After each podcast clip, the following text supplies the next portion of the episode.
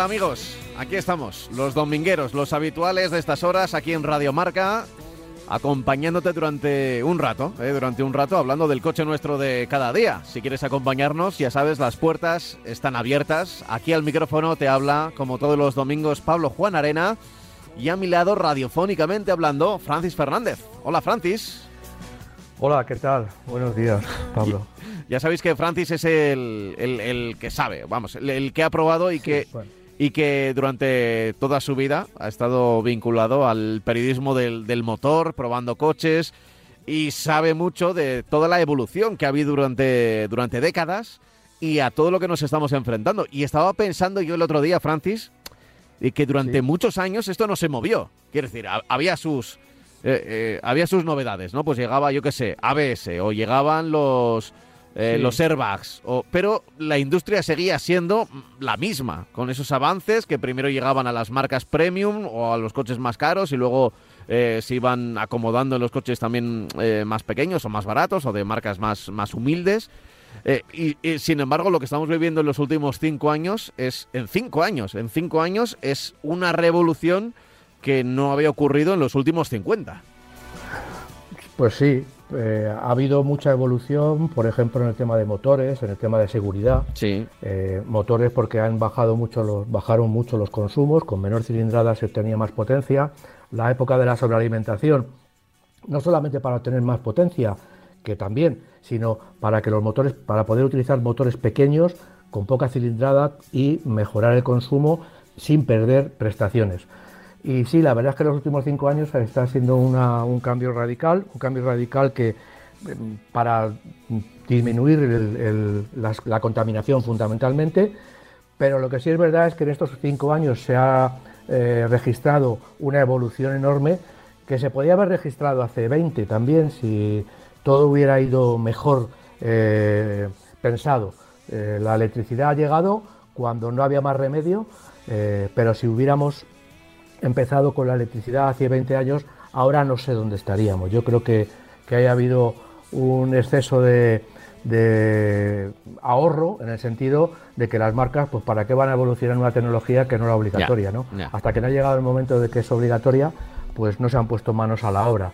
Hmm. Entonces a mí me da pena porque ya digo que podíamos haber estado en otro sitio desde hace muchos años y seguramente toda la contaminación eh, achacable al- al- a la movilidad, sobre todo a la movilidad de los motores térmicos, pues se hubiera ido disminuyendo mucho con el tiempo. Bueno, Bueno, eh, mientras que no nos apretan y no nos ponen la mano en el cuello y nos ahogan, pues no reaccionamos, ¿no? Y eso es un poco lo que ha pasado con la industria del motor. Ya. Sí, sin duda.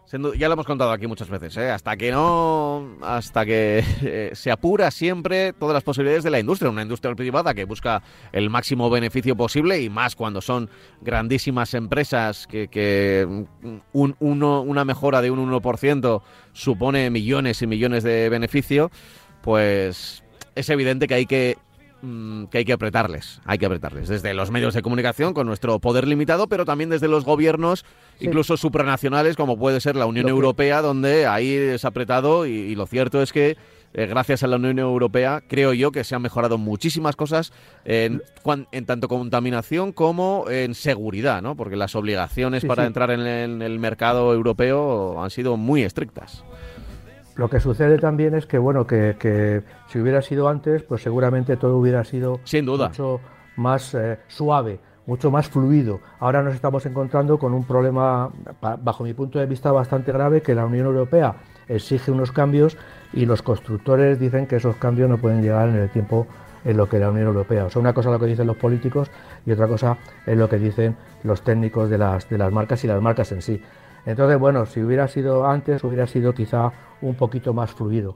Pero bueno, es lo que tenemos y lo que sí está claro es que el motor térmico en 2035 pues tiene que pasar, yo creo que, será antes, pasará la historia, primero será los diésel, luego será la gasolina, y que a partir de 2035 pues la, Unión Europea exige que las eh, emisiones de los coches que se vendan sean cero. Otra cosa es de los coches que sigan rodando por nuestras carreteras, que evidentemente no pueden desaparecer de la noche a la mañana. En fin, voy a recordar que tenemos un correo electrónico para si alguien quiere meterse en este, en este debate. Bueno, ni siquiera es un debate, sino los puntos de vista que estamos dando, eh, que empezamos a dar ya en el programa de hoy, o, los que vamos a dar en los próximos minutos, pues puede acompañarnos también para consultar cualquier tipo de duda, interrogante que tenga en el mundo del motor. Eh, es muy sencillo, marcacoches arroba. Marcacoches arroba radiomarca.com. Ahí estamos los de la radio, los del podcast, dependiendo de si nos escuchas a cualquier hora, cada vez recibimos más mails de gente que nos dice, no os puedo escuchar en directo, pero soy fiel al podcast y lo escucho siempre eh, cuando puedo, a lo largo de la semana incluso, no hace falta ni que sea domingo, lunes, a veces los jueves. Incluso alguien que durante dos semanas no nos escucha y se, y, se come, iba a decir, dos, dos programas seguidos, pues nada, todos ellos bienvenidos y ya estamos aquí, ya estamos aquí de nuevo con ese correo electrónico marcacoches@radiomarca.com. Enseguida, por cierto, leeremos algunas de las consultas que nos habéis hecho llegar la última semana. Pero, ¿por dónde vamos a empezar, Francis? Pues mira, yo creo que por donde lo dejamos la, la semana pasada, que fue hablando de un nuevo modelo de Nissan, de una nueva generación del sub más grande, que es el X-Trail, que es un coche interesante, e interesante porque digamos que ahora cambia totalmente de fisonomía y de aspecto y de interiores y de todo lo que acarrea un cambio de generación, pero también digamos que cambia un poco de filosofía en el sentido de que ahora utiliza esa nueva tecnología que Nissan está, ha estrenado en el Qashqai, que es el sistema e-Power, ¿no?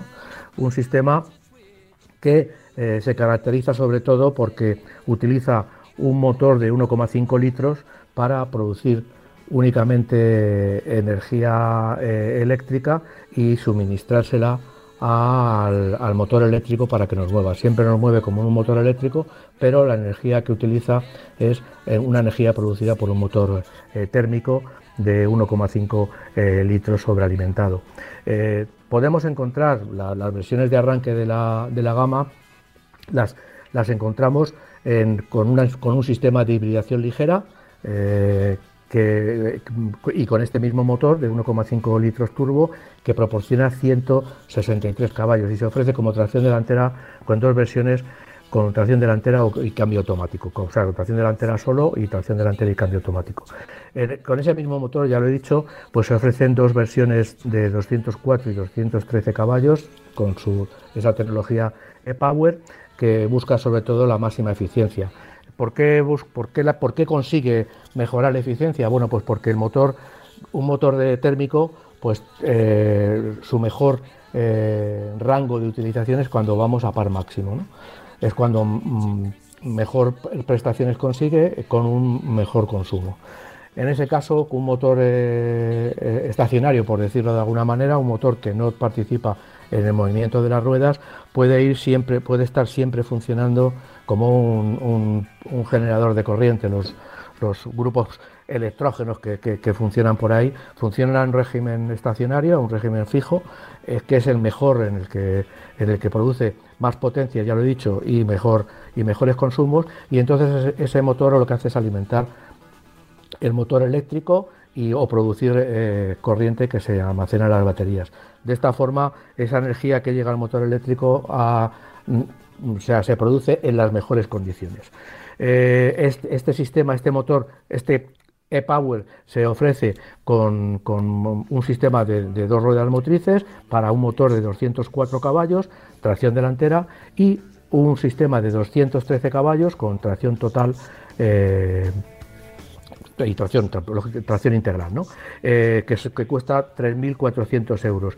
la hibridación ligera arranca desde los 33.900 hasta los 50.010 euros, mientras que el e-Power eh, va desde los 44.460 euros hasta los 52.310. La verdad es que, bueno, pues eh, cuando vemos los precios de los coches nuevos, pues bueno, se nos ponen un poco los pelos de punta, porque Estamos hablando de, evidentemente, el X-Trail es un, un, sub de 4,68 metros que tiene una, una eh, digamos, un gran tamaño, mucho lujo embarcado, equipamiento de seguridad, equipamiento de confort, eh, comunicaciones, es un coche de gran nivel, pero claro, estamos hablando de coches que superan ya los 50.000 euros en las versiones más equipadas. Entonces, bueno, son precios ya bastante, bastante elevados, porque si estos coches cuestan 50.000 euros, los coches tradicionales a los, que, antes llegábamos todos, pues superan los 35.000 euros, que ya son precios para un vehículo eh, convencional, entre comillas, pues bastante altos. Pero bueno, este coche ya digo que es interesante por esa tecnología que nos ofrece y que eh, podemos obtener eh, con poco consumo, que es lo que, es lo que está buscando, lo que se está buscando, y una eficiencia y un, precio de, utilización relativamente bajo. Hmm. Eh, lo, cierto es que, bueno, estamos en un momento en el que la eficacia, esa palabra clave eh, que has dicho, está más presente que nunca. Igual hay gente que piensa que siempre lo estuvo. No es verdad, no es verdad. Recuerda que muchos, muchos, eh, siempre lo has dicho, eh, los motores, los motores térmicos, no son demasiado eficaces. O sea, si, los, examináramos por eficacia, pierden muchísima energía en, calor, por ejemplo. Exactamente. Eh, no, son nada eficaces. Y, si vamos a los motores americanos de hace unos cuantos años, bueno, pues, todavía menos, ¿no? Aquellos que eran, sí, automáticos, pero con tres, tres marchas prácticamente, o cuatro marchas, que no, no hacían nada, nada eficaz el, cambio. Claro, cuando, cuando estamos un poco en lo, que decíamos al principio del programa. Cuando el combustible es barato, pues ¿para qué te vas a gastar el dinero en hacer un motor muy eficaz? Que lógicamente te obliga a tener más inversiones, más tiempo de desarrollo, en fin, eh, un desarrollo que si lo tienes ahí, pues bueno, y, lo vendes y la gente no se queja de que consume mucho, un motor térmico, un motor de gasolina, estamos hablando de que tiene un rendimiento de alrededor del 24, 25, 26%. El diésel es un poquito más alto, pero claro, eh, estamos hablando de que el 75% de la gasolina que se utiliza para alimentar un motor térmico se va en rozamientos en las ruedas, se va en rozamiento aerodinámico, se va eh, en, en, calor, porque lógicamente un motor térmico produce mucha temperatura, esa temperatura la tenemos que reducir a base de radiadores, pero es energía que estamos produciendo en calentar ese agua y se va por ahí. Entonces ya digo que un motor térmico tiene una eficiencia energética bastante baja. Estamos hablando que no se llega al 30%, es decir, el 70% se va en otras cosas que no influyen en nuestro eh, movimiento.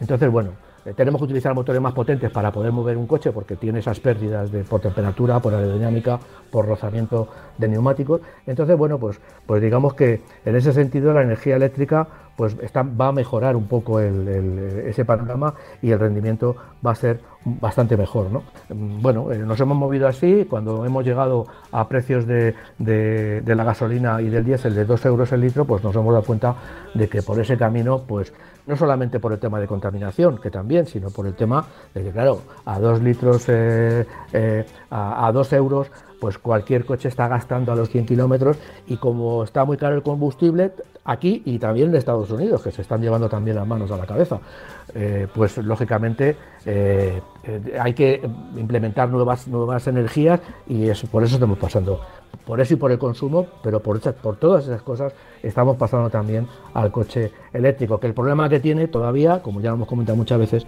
pues es el tema del precio del vehículo, de que se, construyen pocos coches y lógicamente pues con esa tecnología para amortizarla hay que ponerla a un precio elevado. Cuando ya lleguemos a coches accesibles, pues bueno, veremos las cosas de otra manera.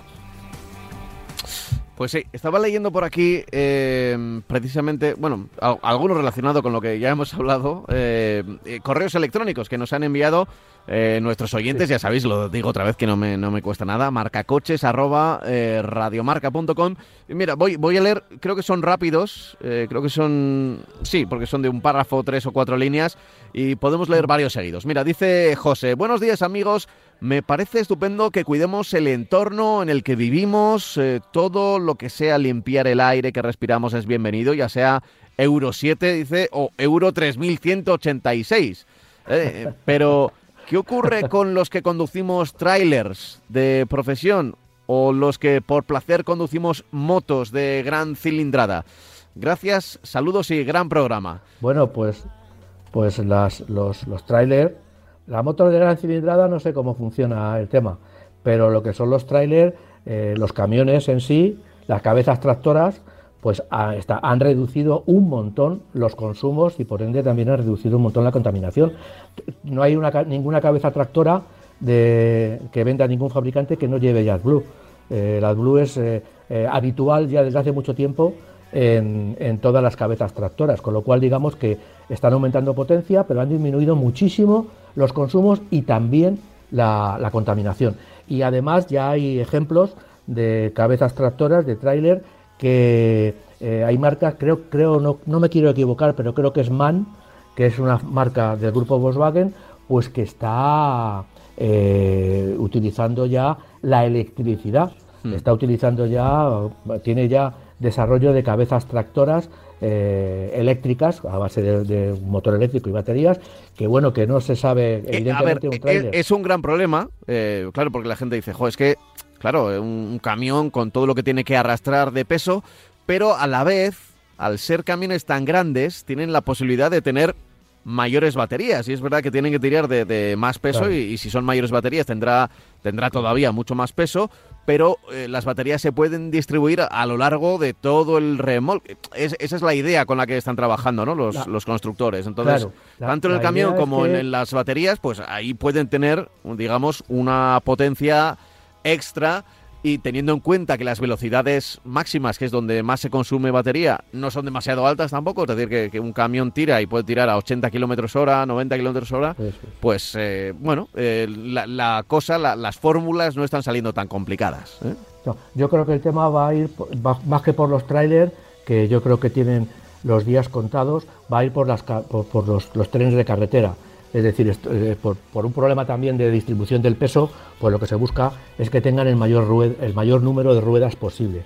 Y eso se va a conseguir a base de un camión rígido y luego remolques eh, tirando de remolques. Con lo cual, uno de esos remolques puede ser utilizado para mm, llevar eh, o, repartirlo entre todos, pero uno de esos remolques puede ser el que proporcione la energía a los motores eléctricos, que, supongo que serán bastantes e incluso me atrevo a decir que irán aplicados en rueda para que el, camión siga circulando. Es también, digamos, que una aplicación de la energía eléctrica muy, bajo mi punto de vista muy interesante, porque lógicamente independientemente de que las administraciones aumenten el peso disponible de, que, que puedan circular, eh, esos camiones que tengan mayor, mayor peso, mayor tara, eh, para que puedan tener la misma carga máxima, es decir, puedan cargar el mismo número de toneladas, pues aparte, además de eso, lógicamente también al, cambiar un poco el esquema y distribuirlo en un mayor número de ejes, pues eh, va, a generar, digamos,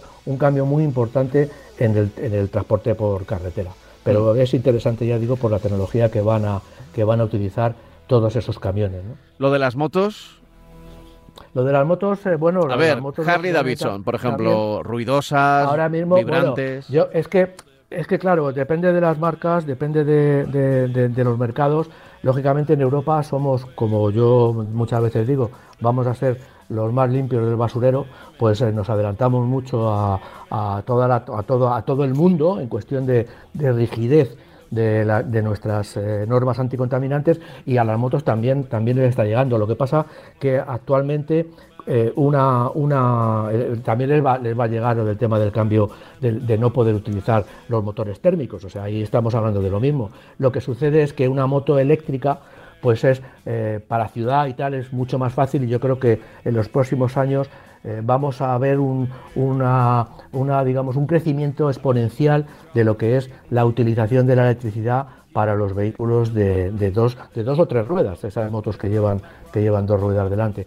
Porque yo creo que es mucho más sencillo, eh, se cargan antes porque no tienen, son vehículos mucho menos pesados, mucho menos exigentes, no van a necesitar llevar tanta carga, no están tan expuestos, o sea, eh, la influencia que tiene la autonomía no es tan grave como en los coches que, es obligatorio, obligatorio, es necesario que viajen, En moto, bueno, pues viajan muchos motoristas, pero el 90% de la utilización que se tiene de, una, de un vehículo de dos ruedas es en el entorno urbano, con lo cual la electricidad digamos que se va a aplicar de una manera más eh, directa y más rápida. Además que ya digo que también están sujetos a normas, ahora mismo están aplicando, está entrando ya en el tema del motociclismo, en el tema de las motos, la norma Euro 6, que también es igual de restrictiva que la norma que Euro 6 en el tema de vehículos de, turismo. Lo que pasa que, bueno, una moto en teoría pues consume, siempre, siempre ha consumido un poquito menos que un vehículo de cuatro. Hmm. Eh, veremos eh, qué, ocurre con, esa gente que, bueno, o con nosotros, que también conducimos por placer. Conozco a mucha gente que, que, a veces decía, oye, estoy tan estresado que, no, no iba a caminar, sino que se sentaba en el coche y, eh, por ejemplo, en una gran ciudad, pues iba por M40, M50, así, donde pueda ir y, se relajaba, así, conduciendo, sin semáforos. te voy a decir algo, que a lo mejor muchos oyentes estarán de acuerdo conmigo. Yo creo que, sinceramente, es mi opinión, eh, y yo, bueno, no, no, no peco no soy sospechoso de que no me gusten los cambios, los cambios que son necesarios, pero yo creo que parte de ese placer de conducción se va a perder. Eh, ese placer de conducción, de conducir un motor térmico, un coche con cambio de marchas, aunque sea automático, ¿eh? y, o una moto con cambio de marchas y tal, yo creo que mm, se pierde. ¿Por qué? Porque el motor térmico tiene unas características de funcionamiento que puede ser, por un lado, un defecto, eh, eso de que no da la, de que la potencia se da a 2.500, a 3.000, a 4.000, a 7.000 vueltas si es un motor muy deportivo. Y eso es fundamentalmente uno de sus defectos y que nos obliga a tener caja de cambios, pero también es otra de las peculiaridades que se han traducido en ese placer de conducir. Una moto, el placer de conducir, acelerar, ir cambiando de marchas, llegar a una, curva, reducir de marcha y luego volver a acelerar, pues con un motor eléctrico, pues yo, a mí que me, me, lo pueden discutir y podemos estar a hablar, muchísimo, es una, una muy buena conversación de barra de bar, pero lo que sí es verdad es que yo creo que esa, esa afición al automóvil, esa afición a las motos, esa viene dada también por las características intrínsecas del motor térmico. Y cuando quitamos un motor térmico y ponemos un, como yo digo, sin ánimo de, faltar a nadie, pero ponemos un motor de lavadora y una caja de cambios de una relación y un acelerador que hace, po, aceleras y sueltas, aceleras y sueltas, o frenas, pues yo creo que parte de ese eh, embrujo que tenía y de esa atractivo que tenía el comportamiento de un motor térmico, independientemente de que sea necesario que desaparezcan e independientemente de que los motores eléctricos nos van a proporcionar, entre comillas, incluso más salud en las ciudades. Pero independientemente de eso, pues bueno, es como, como hablar de, del jamón york o del jamón pata negra o del bacon. Pues hay cosas que saben mejor que otras, aunque sean menos sanas que, otras. ¿no? Yo creo que es un razonamiento que ya digo que, compartimos mucho, que yo que compartimos mucho, eh, muchos oyentes y muchos de mis colegas, de nuestros colegas, que nos hemos criado y hemos nacido y hemos vivido todo el tiempo con el olor a gasolina. Hmm. Oye, eh, otro correo electrónico que tengo por aquí dice lo siguiente. Hola, buenos días, me llamo Saúl, os escribo desde Reynosa, Cantabria. Eh, capital del rock and roll. Eh, mi eso lo, eso lo digo yo, eso lo digo yo. Mi pregunta es la siguiente: eh, no han nos han ofrecido, entiendo yo que dicen, nos han ofrecido reprogramar la centralita de mi vehículo, que es un Mazda CX3 1.8 diésel. me dicen que va a andar más y que va a consumir menos. Gracias por todo.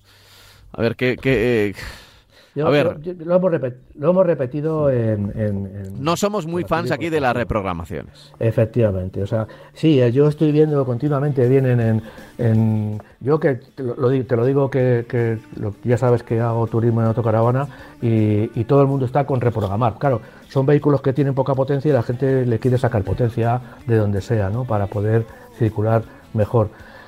Bueno, eh, cada cual es muy libre de hacer las cosas, pero yo sinceramente no estoy muy de acuerdo con, andar con esos problemas, porque no solamente reprogramamos una centralita para que nos dé 15 o 20 o 30 caballos más, sino que el resto del coche se queda igual. Entonces, eh, no sé, bueno, cada cual es libre. Yo no soy partidario. Ahora, eh, hay una industria ahí que, lógicamente no, no se salta la ITV, se salta la normativa, con lo cual yo tampoco es que esté muy de acuerdo, muy, muy en contra. O sea, te quiero decir, a mí de eso de saltarse las ITV, porque lo que sucede es que las ITV son excesivamente, bajo mi punto de vista, son excesivamente rígidas y eliminan un poco la posibilidad de que yo pueda tener en mi coche lo que me guste. No puedo cambiar la rueda, no puedo cambiar esto, no puedo cambiar lo otro, porque hay que cumplir unas homologaciones y unas normas que, que bueno, que en Estados Unidos no pasa lo mismo y yo creo que, que tienen una industria enorme, una industria muy bollante de tema de preparaciones. Aquí en España no puedes tocar absolutamente nada y evidentemente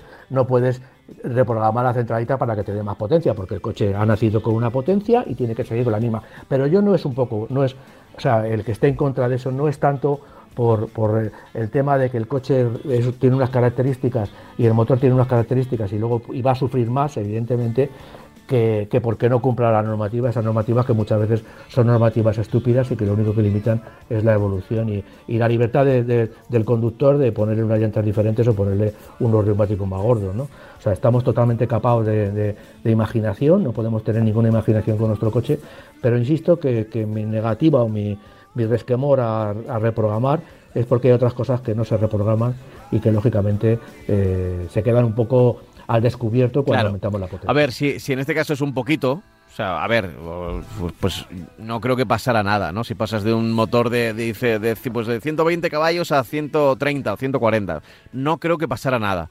Pero claro, hay otras reprogramaciones que son tan extremas que te pasan de Claro, es 105 que- caballos a 180, o sea, que es, es- que es una barbaridad, o sea, es prácticamente un, un 70% más, ¿no? De, de potencia. O, o- y aquí dice que, que va a consumir menos.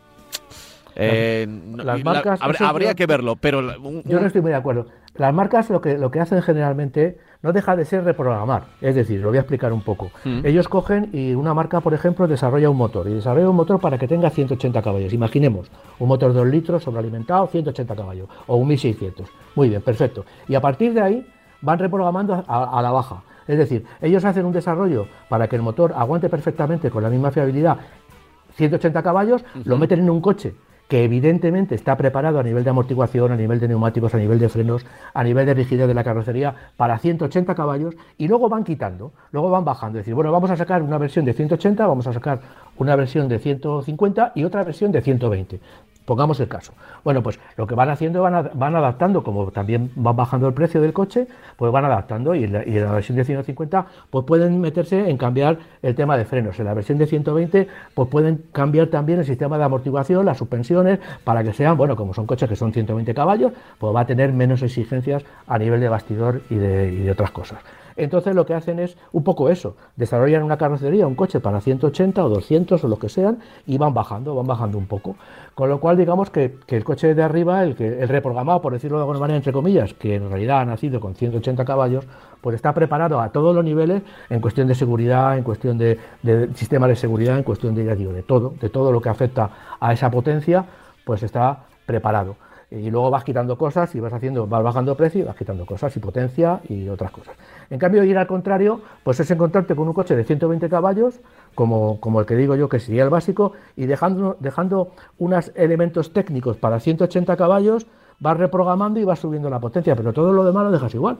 Con lo cual, bajo mi punto de vista, se está consiguiendo un efecto que puede ser eh, pernicioso para la seguridad, bajo mi punto de vista, y también para la fiabilidad, porque lógicamente un motor preparado a base de sobrealimentación para 180 caballos lleva una serie de elementos internos que van a resistir esa exigencia de 180 caballos, mientras que el de 120 a lo mejor Mm. lleva diferentes culatas, diferentes válvulas, diferentes asientos de válvula, diferentes eh, segment- segmentación, diferentes pistones, es decir, lógicamente porque quieren ahorrar dinero. Entonces, en ese caso ya digo que, que hacerlo nosotros al- ir nosotros al contrario, pues bajo mi punto de vista puede significar, puede ir en detrimento de la fiabilidad y también, sobre todo, y, de la, y, de- y también de la seguridad. A mí, a mí lo que me extraña aquí también es que nos diga que, que va a consumir menos. ¿Por qué me extraña mucho? Porque las marcas... Bueno, Sí, pero, vamos pero a ver, la- las marcas ahora tienen una pelea por consumir, por el tema de la Sí, contaminación, consumir menos, sí. que, que están, pa- que están pagando multas y multas y más multas,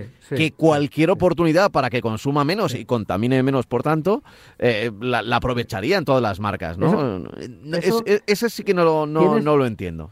Tienes razón, pero también hay que decir que hay eh, marcas, hay modelos de coches que eh, con 100 caballos y con 130 y resulta que el de 130 caballos consume igual o menos que el de 100 caballos. ¿Por qué? Pues porque es un motor que va mucho más desahogado. Vamos a poder ir mucho más tiempo en marchas largas y eso a la hora de homologar con las nuevas, estas normas de, que, nos dan dado ahora, pues lógicamente tiene su influencia, porque no es lo mismo poder conducir mucho más tiempo en sexta relación, imagínate, con, con, porque el motor da 130 caballos, que tener que bajar a quinta o incluso a cuarta, porque a lo mejor con el motor de 100 caballos no es capaz de mover el peso de ese modelo, que será que, que es muy similar en, en, el coche con 100 caballos al de 130. Entonces, claro, lógicamente, pues si tienes más potencia, pues vas a poder ir mucho más desahogado y eso al final se puede llegar a traducir en una bajada de consumo.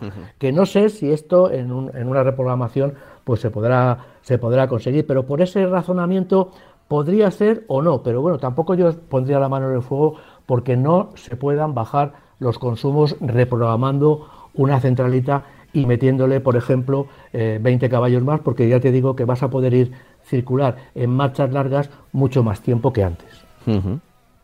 Em, a ver, eh, vale, voy a dejar por aquí aparte los correos electrónicos. Eh, ya sabéis que podéis enviarlos a marcacoches@radiomarca.com. Eh, ¿Cuál es nuestro siguiente tema, Francis? Pues mira, una mala noticia. Y digo una mala noticia, bueno, finaliza la producción del Ford Fiesta. Es una mala noticia. yo he tenido dos, dos, bueno, de hecho tengo todavía uno. he tenido otro, otro Ford Fiesta. A mí me parece un coche, desde que nació hace 47 años, pues eh, es un coche que ha sido un, digamos, un, icono no solamente en la industria del automóvil en España, sino en, Europa entera.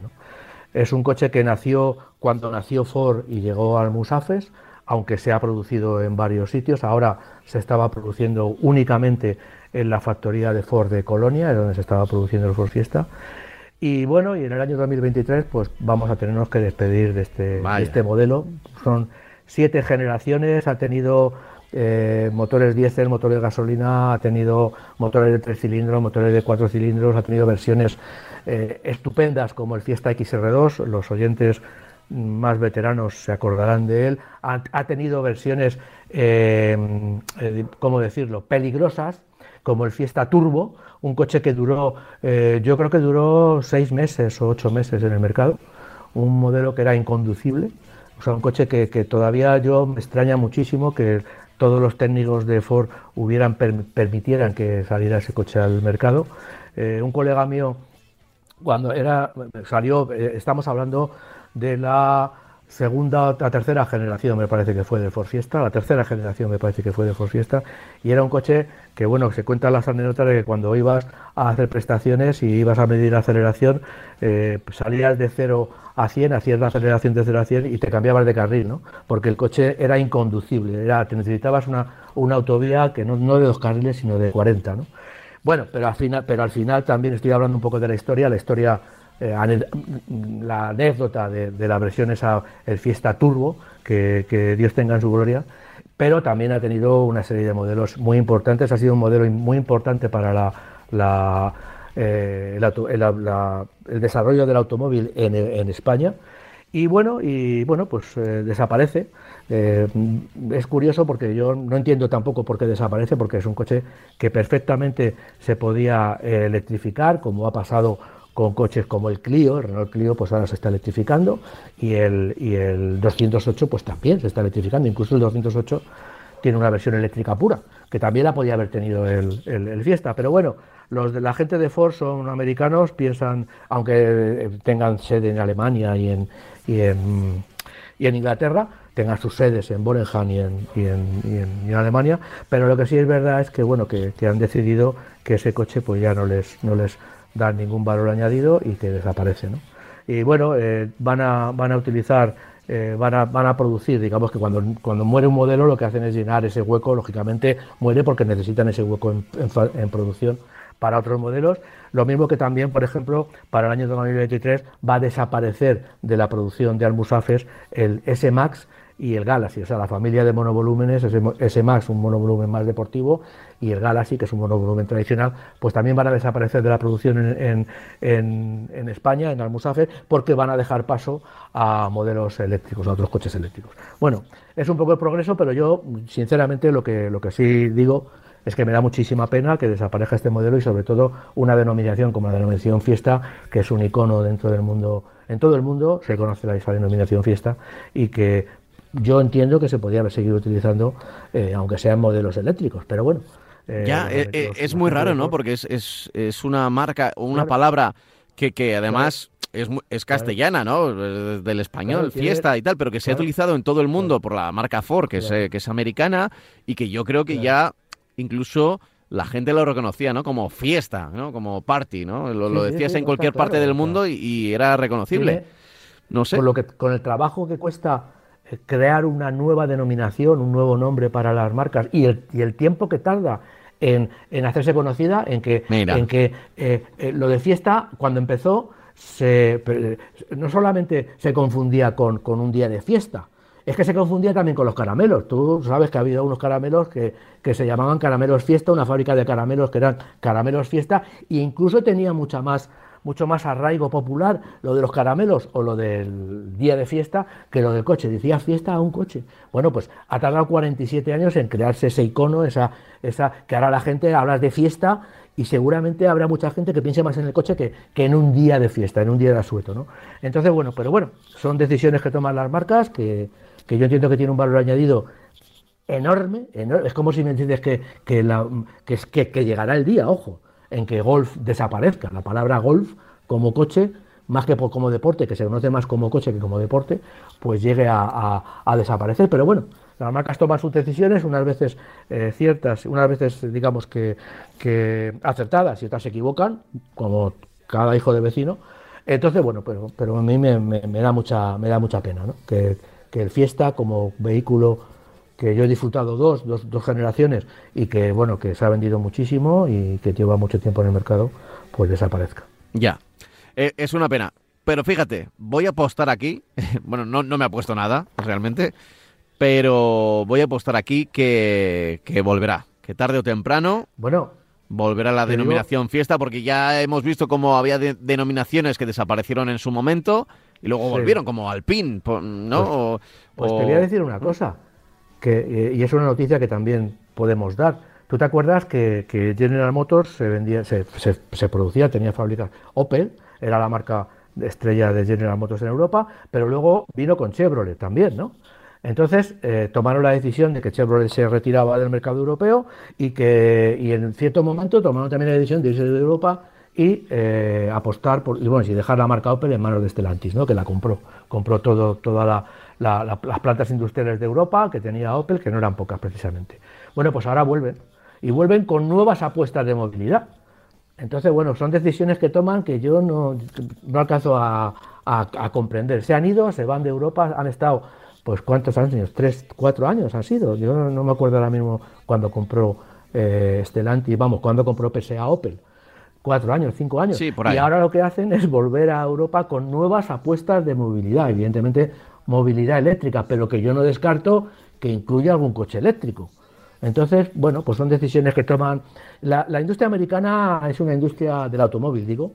Es una industria, bajo mi punto de vista, muy extraña, que, en Europa somos yo creo que entendemos más a los coreanos que a los americanos a la hora de, pasar de un país a otro, de desarrollar sus vehículos, de, apostar por un negocio en un, continente o no. En fin, yo la verdad es que a los americanos a mí me, cuando apuestan, en la industria del automóvil hablo, pues no los toman decisiones que yo no acabo de, comprender muchas veces. Lo que pasa es que, bueno, a lo mejor yo soy una, persona que no tiene muchos conocimientos en el sentido económico de la palabra, ¿no? el sentido económico de lo que significa la economía del mercado del automóvil, que es por donde yo creo que va la industria del automóvil en Estados Unidos, que es pura y llana economía. Vendemos, vendemos. No vendemos, no vamos. Y yo creo que es un problema de, de, de eso más que de otras cosas. Ya.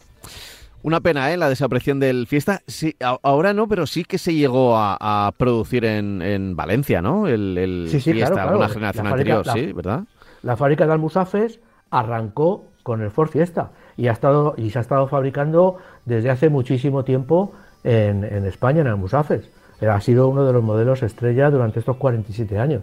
Vino aquí en Rifor a inaugurar la fábrica de Almusafes y los coches eran la primera generación de, de, Ford Fiesta, que eran unos coches con unos motores de con culata de hierro y era un coche muy atractivo y muy pintón para lo que se, para lo que se utilizaba en la época. Significó un cambio radical en estructura de, los vehículos, eh, por digamos que más, más, por la simplicidad que por otra cosa, pero fue, fueron unos coches que ya digo que han contribuido de una forma muy importante a la masificación del automóvil en, nuestro país. Mm. Bueno, pues diremos adiós o hasta pronto a la denominación fiesta de Ford. Me da a mí que volverá, ¿eh? tarde o temprano, además, con lo bien que quedaría eh, un coche pequeñito eléctrico de, la marca Ford que se llamara por Fiesta. Eso digo que, pues Por eso digo que lo podrían haber sustituido por un coche convencional. Dicho, bueno, pues vamos a sacar un coche. Eh, lo mismo que cambiamos las generaciones y el Fiesta de ahora no se parece nada al, primero, lógicamente, bueno, pues ahora vamos a electrificarlo, incluso podemos sacar una versión eléctrica pero yo no sé qué historia tendrán con las plataformas eléctricas de Ford, que seguramente lo que hacen, lo que quieren hacer es utilizar plataformas eléctricas para todo el mundo. Entonces, lógicamente, pues electrificar un modelo les puede salir un poco más caro que, crear una nueva plataforma que valga para varios modelos y para, para grandes, para diferentes tamaños de coche. Bueno, el tiempo nos dirá por qué han, tomado esa decisión y, cómo lo sustituyen, ¿no? pues sí. Em, a ver, más cosas, que estamos ya, estaba mirando el reloj por aquí, no, todavía nos queda un cuarto de hora largo, podemos hablar. Tenemos aquí, si quieres, podemos hablar de las, de las ventas, que bueno, que, mm. que bueno, que van ahí al tran tran, llevamos tres meses de, de subidas, en este mes de octubre las ventas han subido un 11,7% con relación al año pasado. Y en el mercado, pues lógicamente, como van subiendo, llevamos tres meses de subidas, pues el mercado en todo el año, en los 10 primeros meses, pues baja, o sea, pierde, estamos perdiendo, está disminuyendo, pero ahora mismo está disminuyendo un 5,8% nada más, que bueno, yo creo que es tal y como empezamos el año, pues son, cifras que bueno, que con las que podemos firmar. Yo creo que al final del año podríamos, si sigue esta tónica, pues podíamos acabar un poco en tablas con relación al año pasado, que bueno, para ya digo que como empezó el año, pues está muy bien, ¿no? Eh, las marcas que dominan el mercado, curiosamente, no son las mismas de hace tres años, ni muchísimo menos, en las que todas eran europeas, ahora ninguna es europea. Tenemos Toyota como la marca que más vende, más, ha vendido más en octubre y está en primer lugar en los 10 primeros meses, con 60.000 unidades y la segunda es Kia y la tercera Hyundai y en ese mismo porcentaje están en los coches más vendidos del año, vamos, la marca más vendida en, el, los 10 primeros meses. Está, como ya he dicho, Toyota con 60.000 unidades, Kia con 52.000 y Hyundai con 50.000. Luego está Volkswagen también con 49.000 coches y, luego en, octubre la, otra, la quinta marca ha sido Citroën, después Renault, Peugeot, Mercedes, SEAT y Audi. Eh, bueno, el otro día leí una noticia también que decía que, en, España se venden menos coches pero son más caros y la verdad es que ver a dos marcas premium como Mercedes en el octavo lugar y Audi en el décimo lugar, pues me parece a mí que confirma precisamente esa tendencia de vender menos coches pero mucho más caros, independientemente de que hayan subido los coches en sí. Luego, en los 10 primeros meses, pues ya he dicho que, Volkswagen es la cuarta, luego Peugeot, SEAT, Citroën, Renault, Dacia y Mercedes. Por modelos, pues el modelo más vendido en octubre ha sido el Dacia Sandero, seguido por el Tucson, que es un monovolumen que está teniendo un éxito enorme, eh, y luego el Kia Sportage. Y en, los 10 primeros meses, pues nos encontramos al Tucson como coche más vendido en Europa, con perdón, en España, con 18.749 unidades. 2.000 unidades más que el Dacia Sandero. O sea, tenemos un coche que es relativamente caro, es un, sub, pero es un sub grande, muy equipado, que tiene muchas versiones electrificadas, en fin, es un sub que no está al alcance de todo el mundo, pues es el primer coche vendido y luego el segundo es un Dacia Sandero, pero nada menos que a 2.000 unidades. El Seat Arona es el tercero, pero este tiene trampa bajo mi punto de vista, entre otras cosas, porque es un coche que se está vendiendo mucho a alquiladores y luego el, cuarto coche es el Toyota Corolla, un coche que eh, Toyota Corolla Toyota CHR y Toyota Yaris y Yaris Cross son los cuatro modelos que llevan a Toyota a ser la marca más vendida en estos cuatro, en estos diez primeros meses del año. Eh, bueno, a mí me parece que si analizamos la, tabla de ventas, pues bueno, vemos, ya digo, que, eh, eh, lo que importa es la gama de coches. Hyundai Kia y, Toyota están en esos lugares porque tienen una gama muy coherente y tienen una gama muy atractiva en todos los escalones del mercado. Eh, por eso ya digo que generalmente las marcas están metiendo eh, muchos coches en, los mejores lugares del mercado y, el éxito de estas tres marcas se apoya, ya digo, en una gama bien estructurada y que se está que coloca todos sus coches a la cabeza o en los lugares de privilegio en cada categoría. Eh, la gasolina, por ejemplo, bueno, ya hablando de otros detalles y eh, analizando más en profundidad la, tabla de ventas, pues la gasolina está en, lo que llevamos de año es el 42,5% de los coches que se venden, el diésel ha bajado al 17,5% y el resto, eh, coches eléctricos y híbridos y híbridos suaves y gas, es el 40% ya nada más. Yo entiendo que de aquí a pocos meses ese resto que yo entiendo que tendrían que darnos más información. ANFAC debería hacer un esfuerzo de separar ese resto, decirme que, lo, está haciendo, pero no lo hace todos los meses, pues que nos dé, porque el 40, ese 40% yo creo que dentro de poco va a superar a los motores de gasolina. Y luego tenemos aquí también la lista de los, de los coches eléctricos, de los coches híbridos enchufables. Pues en los coches eléctricos este mes ha sido el Fiat 500, que insisto, ha sido alquiladores, seguro, porque hay mucho, mucho coche eléctrico que está entrando en las gamas de los coches de los alquiladores. El Fiat 500 es uno de los, es en octubre el líder, pero con 244 unidades, que no son muchas. El Hyundai Kona es el segundo coche, el Volvo XC40, el MG ZS y el Mini. Luego vienen Kia Niro, Citroën C4, un Mercedes, el EQB, otro Hyundai, el Ioniq 5 y el Volkswagen ID4. Y en el acumulado, pues dentro de la categoría de los coches eléctricos, pues Tesla, que aparece y desaparece, pues sigue siendo el coche más vendido, el Tesla Model 3, es el coche más vendido de los 10 primeros meses, con 2.300 unidades, seguido por el Fiat 500 con 1.500, 1.600 prácticamente, el Kia Niro con 1.400, el Citroën C4 y el Tesla Model Y con 1.000 unidades en quinto lugar. ¿no? Los híbridos enchufables, que se venden muy poquitos, muy poquitos coches, hay que tener en cuenta que el mercado de, eléctricos es son 23.800 unidades en, los 10 primeros meses, en cambio los, y los híbridos enchufables solo son 38.334 unidades. Y, y en, todo el mes el coche más vendido el, ha sido el 3008 en, lo que llevamos de año. Luego el Lincoln Go, eh, 01 con 2.197 unidades está en segundo lugar y el Hyundai Tucson, que es un coche que se está vendiendo muy bien como coche híbrido enchufable, está en tercer lugar con 1.540 unidades. Y luego los híbridos no enchufables pues son nada menos que 192.224 vehículos que se han vendido hasta, hasta octubre, en los 10 primeros meses, siendo pues un monopolio prácticamente, pues yo, los cinco primeros lugares encontramos tres Toyota. Encontramos el Toyota Corolla, encontramos el CHR, encontramos el Yaris Cross.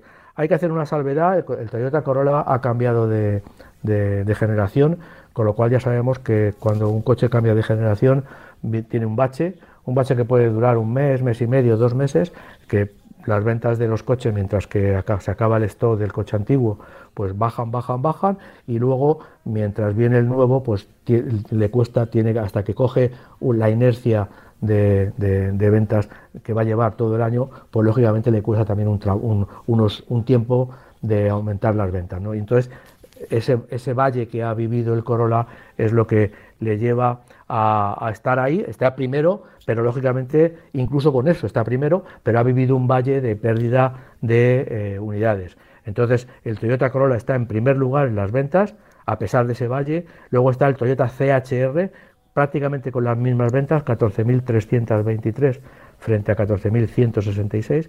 Luego está el Fiat 500, el Yaris Cross y el Hyundai Tucson. Hay que también hacer una mención, este Fiat 500 que aparece en esta lista no deja de ser un, coche con hibridación suave. Entonces, bueno, pues tiene un es un poco de trampa, porque no es lo mismo un coche híbrido convencional como es el Corolla, el CHR o el Yaris Cross o el Tucson, que eh, un coche con hibridación suave como es el Fiat 500. Y bueno, ya digo que, eh, también bueno hay que mencionar que en, cuestión de gases, de gas licuado, tanto GNC como GLC, como, como, perdón, como GLP, pues el Dacia Sandero y Dacia Jogger están en las primeras eh, lugares de las ventas. el Dacia Sandero son 5.400 unidades, es decir, un tanto por ciento muy, muy elevado de los Dacia Sandero que se venden, se venden con GLP.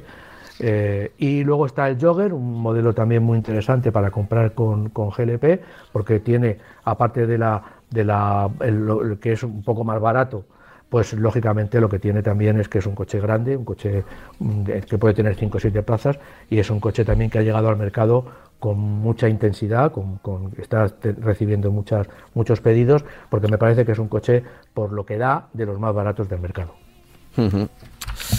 Pues, pues así es. Eh, siempre miro con el reloj, a veces me pillas como distraído porque está con las cifras y yo miro siempre a, ver el, al reloj cuánto tiempo nos queda y nos queda, ¿eh? y nos queda. Digo, no a seguir, nos, nos pille porque me molesta a mí mucho dejar un tema a mitad de camino, porque siempre decimos... A mitad de camino. Sí, oye, que la semana que viene ya hablaremos de esto y tal, que lo hemos dejado a medias, y luego la semana siguiente nos olvidamos ¿Eh? Y, resulta que no, y resulta que no hablamos. Y fíjate, ya está sonando nuestra eh, sintonía de, de, comienzo y de despedida. Eh, así que, mm, ¿con qué tema breve podíamos cerrar? Para, para pues, dejarlo en, dos pues minutos hecho.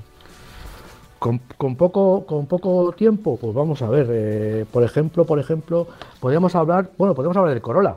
El Corolla es un coche, ya digo, que tiene una nueva generación que es el coche más vendido de Toyota, que se va a poner a la venta, como antes, con una carrocería de cinco puertas, con, una carrocería de cuatro puertas, sedán, y luego con un atractivo e interesante station wagon. Eh, por fuera eh, evoluciona poco mm, para lo que Toyota eh, cambia sus modelos, evoluciona poco, pero la parte técnica sí, sí cambia, sobre todo con una cosa muy, bajo mi punto de vista, muy importante, que es que tiene nuevos motores y que mejora plataformas y mejora potencias, sobre todo mejora las plataformas híbridas. Entonces, tienen las mismas plataformas híbridas, pero con motores que proporcionan eh, más potencia. Por ejemplo, el motor que antes, eh, la versión que antes daba 122 caballos, pasa a 140 caballos, que es una ganancia muy sustancial. Y el modelo de 184 caballos pasa a 196 caballos, disminuyendo además emisiones y disminuyendo también los consumos. Y sobre todo hay un tema, bajo mi punto de vista, muy importante que la marca mm, pues lo dice, a pesar de que ha defendido siempre su cambio CVT como un cambio perfecto y tal y cual, bueno, pues resulta que ahora presume de que ha mejorado el funcionamiento de su cambio CVT. ¿Y cómo? Disminuyendo el resbalamiento. Es decir, que eh, al final la gente que prueba esos coches, la gente que conduce esos coches, pues se quejaba de que cuando vas por una carretera de montaña, por ejemplo, va todo el, motor va a, su mola y el coche va a otra velocidad. Ahora, lógicamente, han eh, intentado que ese cambio sea más agradable y también con eso han, conseguido, si, con mucho menos resbalamiento, pues han conseguido que los consumos también eh, disminuyan. Entonces, bueno, los, a la venta está desde 22.400 euros en la versión de 140 caballos, la versión de 5 puertas eh, cuesta 25.650 euros y la versión de 4 puertas cuesta 25.800, perdón, 25.650 la versión de 4 puertas, la, la sedán, y la Station Wagon, que es la más cara cuesta 25.800 euros, hablando de la versión de 140 caballos. Entonces, bueno, a mí me parece, ya digo, un cambio muy interesante, un cambio que, estéticamente lo se ha mejorado ligeramente, no, hay que fijarse mucho en el detalle, pero sobre todo lo que han hecho ha sido mejorar potencias, más potencia por, con menos consumo, lo que es interesante. Bueno, pues eh, lo vamos a dejar aquí. Hemos eh, cerrado el, tema. Eh, un coche así, por lo menos, hemos hablado de un modelo en el día de hoy que, siempre hay que. tenemos que ponernos también nosotros nuestras propias obligaciones y tenemos ya que despedirnos. Se acerca pronto el Mundial y ya veremos que creo que hay un domingo que tenemos ahí un programa a medias, pero será dentro de dos. Así que la semana que viene te vuelvo a ver a la misma hora. Francis, hasta entonces. Pues venga, efectivamente. Nos chao, vemos. chao.